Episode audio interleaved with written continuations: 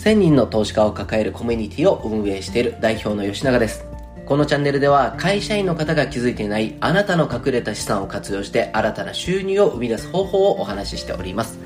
え、前回ですね、信用資産を活用する方法というところで、まあ、不動産ですね、これを活用するっていうところで、銀行のローン、うまく引っ張ることによってあなたが負担ゼロで、えー、未来に現金を生み出してくれるものを得るっていうところについてなんですが実際に不動産を買おうと思った時にですねローンっていうのを通るかどうかここは前回お話したように、まず一つ目が、えー、勤めている会社です。そこがしっかりしていて、会社が倒産しないだろう。もっと言えば、上場企業、まあ大企業だったり、看護師、お医者さんっていうところもいいですし、あと、えー、自衛隊とかね、えー、やっぱ学校の先生、公務員の関係とか、公務員でついてるとかなり信用力が強くなっていきます。なので銀行側が、え、喜んで融資をしてくれる。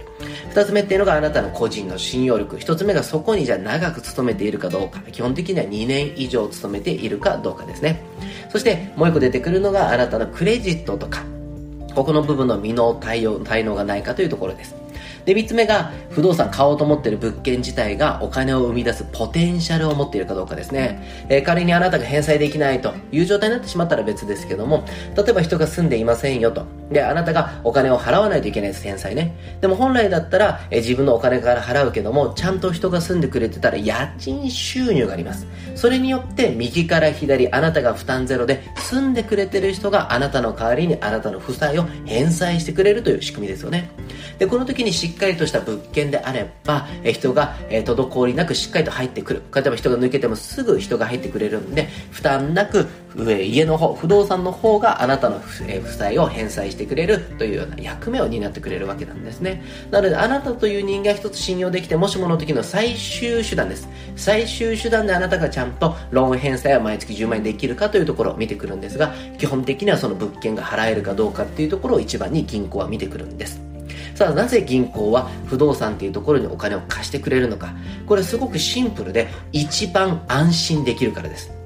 例えばですね、サラ金ではないですけども、あなた個人にお金を貸したとしましょう。じゃああなた個人に100万円貸したよって言った時に、あなたが返済できるかどうかって言った時に結構やっぱ払えない方多いんです。まあ皆さんイメージ通りかもしれないんですけども、日本の場合は消費者金融からお金を借りる人っていうのはルーズだとかね、自分の身の丈に合わないけど何かを買おうとしているとかね、だからルーズだっていうイメージがある。そしてこれは半分事実です。実際に私のね、周りの銀行の方とかね、そういうようなお金に絡む仕事をしている方っていうのは、やっぱお金にルーズな人は、どこまで行ってもルーズ。だから借りてもやっぱ返すのが遅いし、お金に対するモラルが低いんですね。マネーリテラシーも低いけども、マネーモラルっていうところがやっぱ低い。なので、やっぱり個人に貸した時に取りっぱぐれるリスクがある。だから金利が高いんですね。10%、12%、昔、竹富士さんというところありましたけど、17%とか20%とか超えていましたよね。それぐらいやっぱ個人に返すと、まあデフォルトリスク、お金を取りっぱぐれてしまうというようなリスクがあるということです。じゃあ不動産はどうですかって言った時にあなたが仮に逃げたとしてもじゃあ不動産物件の方を没収すればいいってなるんですね。つまり抵当権です。え個人に100万貸すのも怖いのに不動産に対しては2000万3000万貸してくれるのなんでかって言った時にさっき言ったようにこの不動産自体がポテンシャルを持っていれば別にあなたがどうかっていうのは関係ない。第一次審査はあなただけども物件がちゃんとしていれば物件にお金を貸してるんです。ここです。あなたではなくて物件にお金を貸してるんです。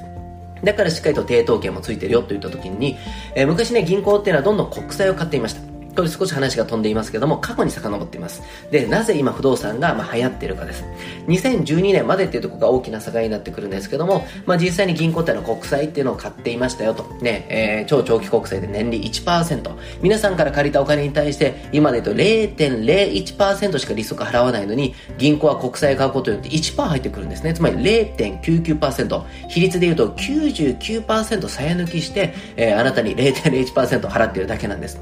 でも実際には国の方では、いやいや、あなたたちが国債買っていくと市場にお金回らなくて経済が滞っちゃう。なので、えー、ゼロ金利、まず銀行側もしましたけども、国もマイナスね、金利して国債買わないようにさせたんですね。そうなると皆さんから預かってるお金利息ついちゃうんで、どこかに貸さないと、負債つまり手数料だけ払うことになっちゃう。なので、えー、どこかに貸したいけども、個人に1000万、2000万貸す。まあ、怖くてできないですよね。でもさっき言ったように、不動産に対して、貸すんであれば、あ、もしもあなたがダメだったとしても、不動産っていうところを担保に取れるか3000万っていうでっかいお金、個人に100万貸すのも大変だけど、不動産であれば一気にその30倍の3000万、えー、貸すことができるよ。しかも安心安全だよねっていうことで一気に、えー、この不動産投資という市場っていうのが広がりました。どういうことかっていうと、一昔前であれば年収700万を超えてないと投資不動産なんてまあ買えなかったんですね。いわゆる管理職以上とか40代、50代の方じゃないと買えなかった。それが銀行がより多くの人に貸さないといけないから年収低くても貸すよっていう風にしたんですね。一時期であれば350万円台の年収の方でも買うことができたんですね。それによって一気に多くの方が不動産っていうところに興味を持って私も買いたい私も買いたいってなったんですね。それによって売り手市場になったんですね。じゃあ不動産の価格上げれますよねってなるんです。なぜか不動産が欲しいっていう人が多くなったからです。じゃあこの不動産が欲しいよっていう方に対して価格を上げて不動産え売ることができれば、もちろん売る側も儲かります。じゃあ買った側はどうですかというと、昔よりも利率が低い。もっと言えば、え表面利回りとか実質利回り、利益というところがちっちゃくなっちゃうんですね。それによって2013年以降に買ってる不動産投資っていうのは実はあまり美味しくないんですね。じゃあ、なぜそこが美味しくなくなって、一昔前と今ではどう違うのか。もっと言えば、一昔前と今では不動産の買い方と、実は利益を得る戦略っていうのが変わっていったんですね。ここを理解していくことによって、信用資産を活用するべきかというのが分かってくると思うんで、次回はそこについてお話をしていきましょう。えー、今日もいい一日にしていきましょう。それでは、